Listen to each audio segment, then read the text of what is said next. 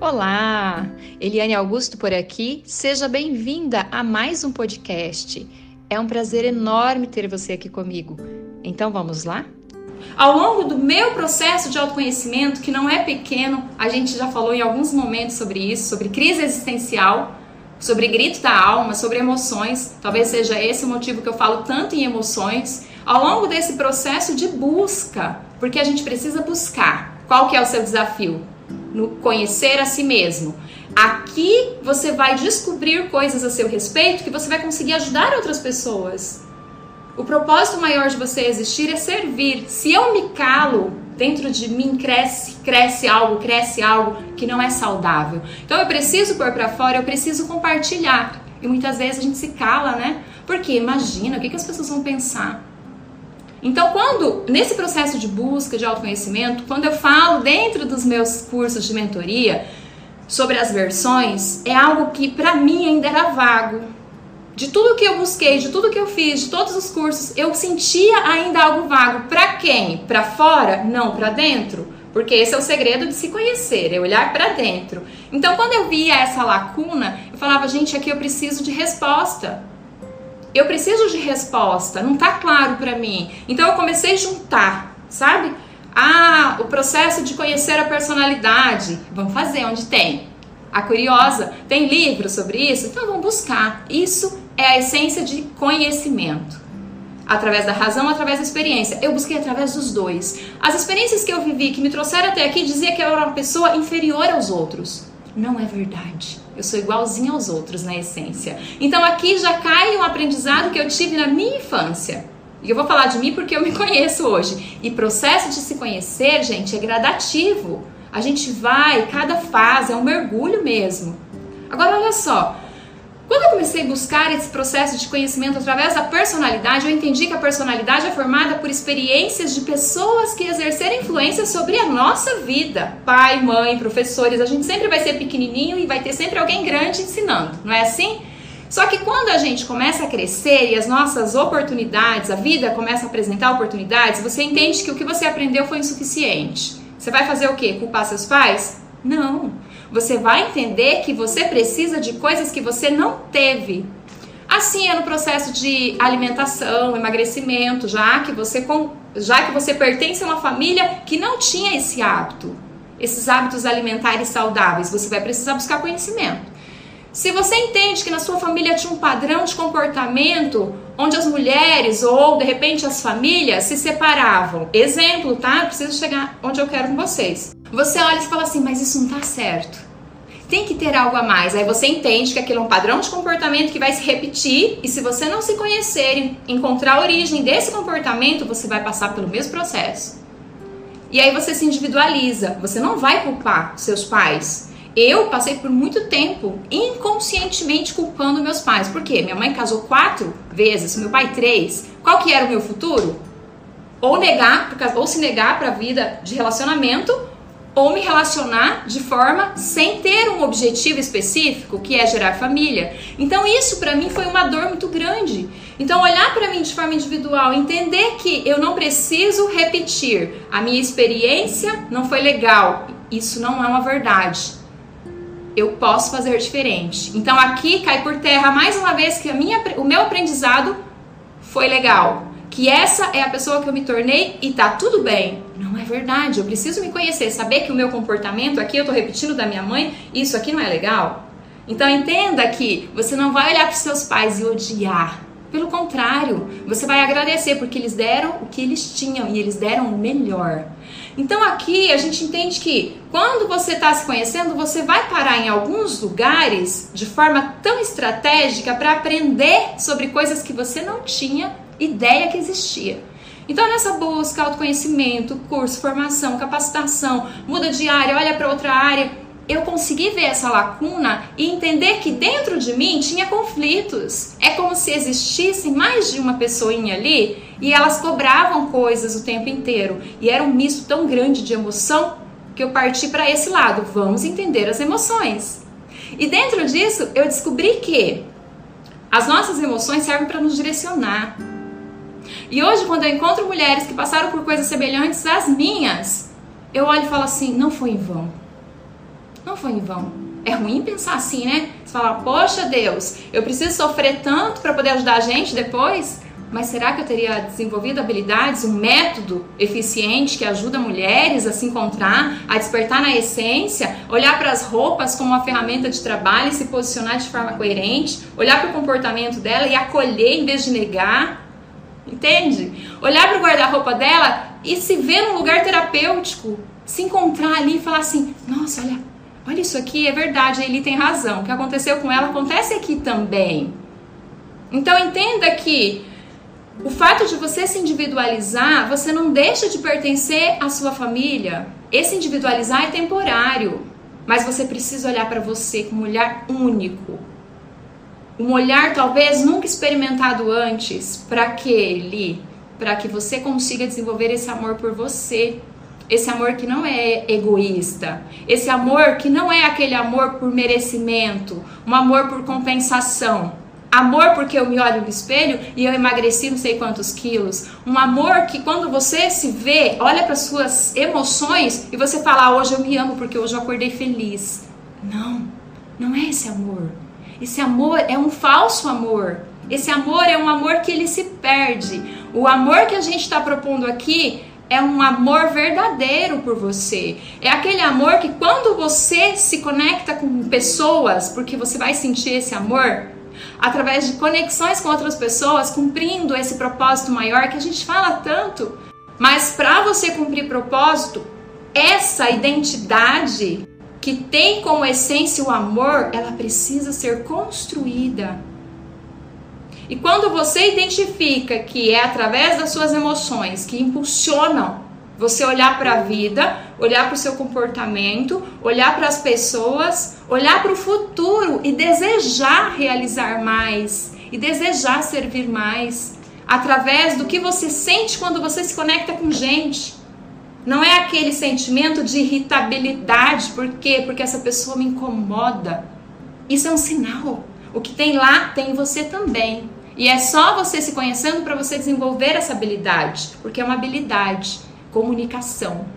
Comunicação para fora é com os outros. Comunicação para dentro é uma conexão de intimidade com você mesma. E quando a gente fala em gerar intimidade com você mesma, a gente está falando de convivência, de autoconhecimento e de convivência. Agora, olha só, quando eu falei para vocês que às vezes eu tinha uma sensação que existia mais de uma Eliane aqui dentro. Por quê? Porque tinha dia que eu acordava e eu olhava para a vida para minha, para o que eu tinha para fazer no meu dia e ficava feliz. Outros dias eu acordava, olhava e falava assim: Gente do céu, por que, que eu tô fazendo isso mesmo?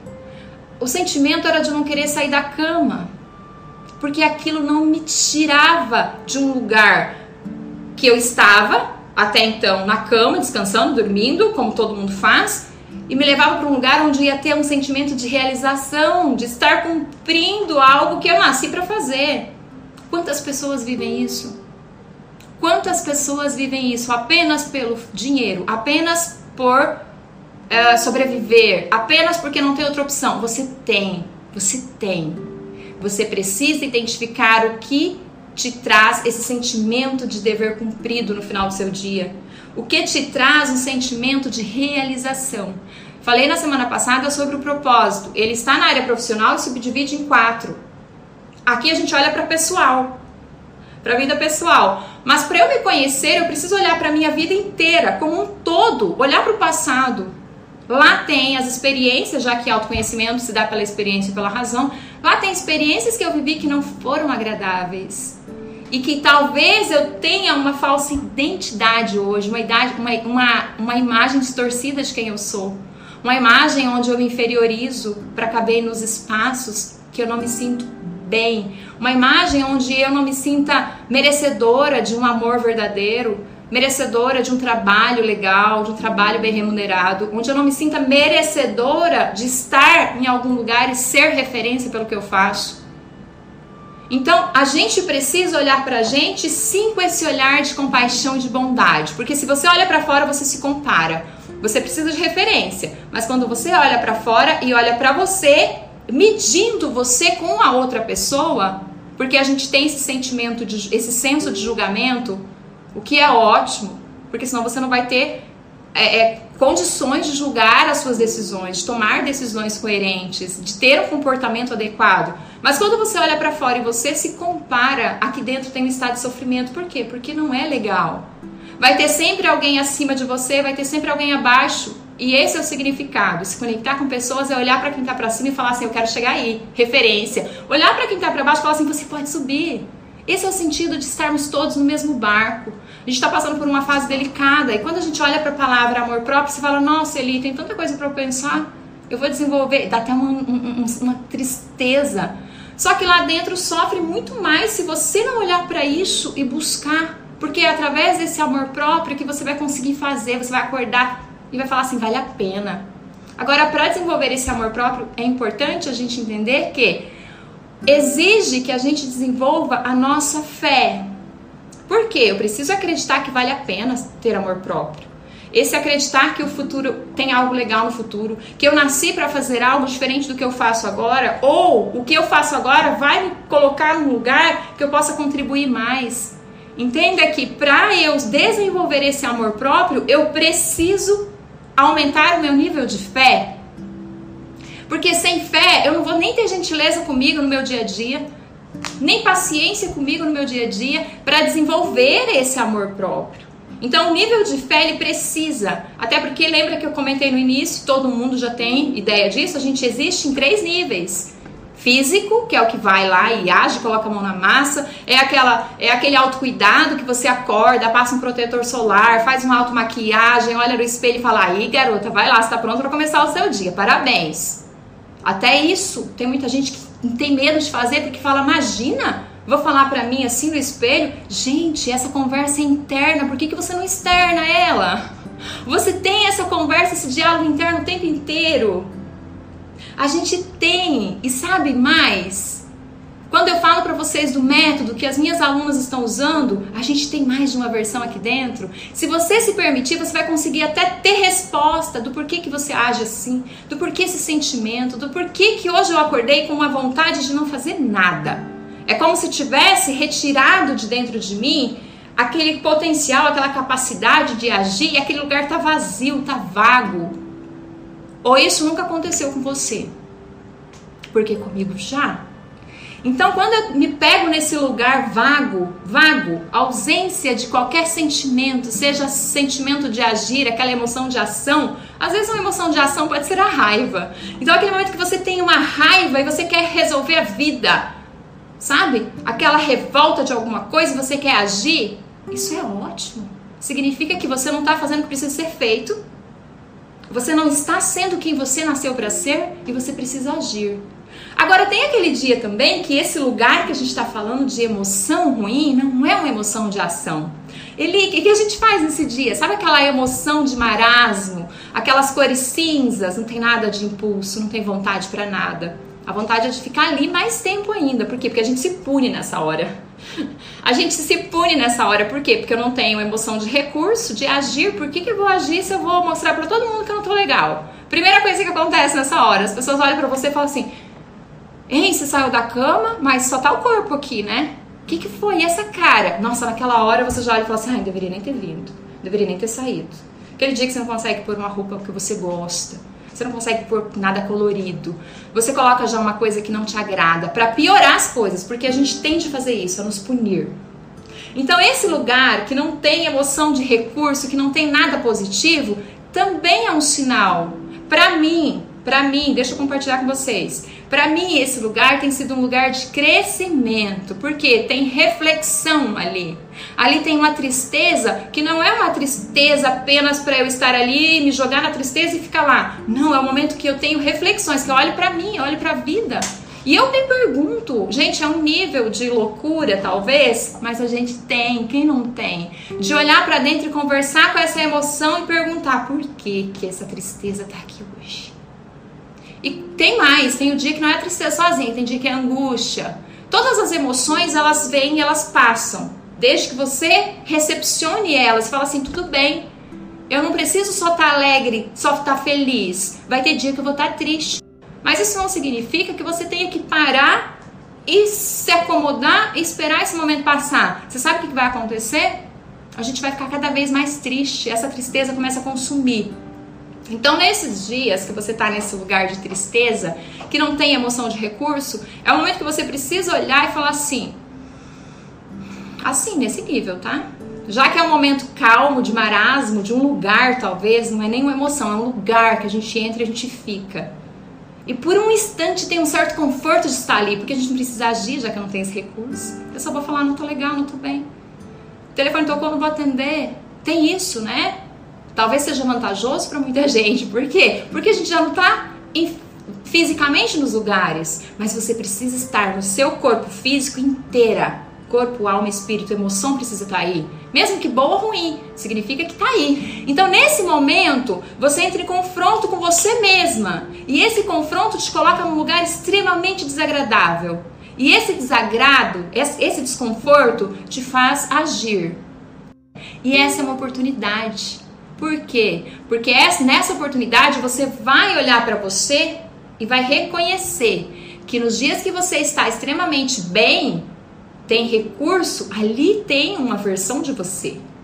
Os dias que você não está bem, que não tem recurso, talvez ali esteja a sua versão mais ferida ao longo da vida. Talvez ali esteja o que você precisa olhar, curar, ressignificar, trazer luz.